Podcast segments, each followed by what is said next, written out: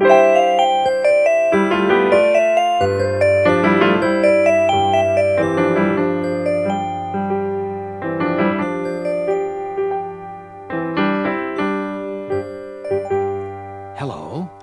Did you know tomorrow's the day of King Cole's birthday party?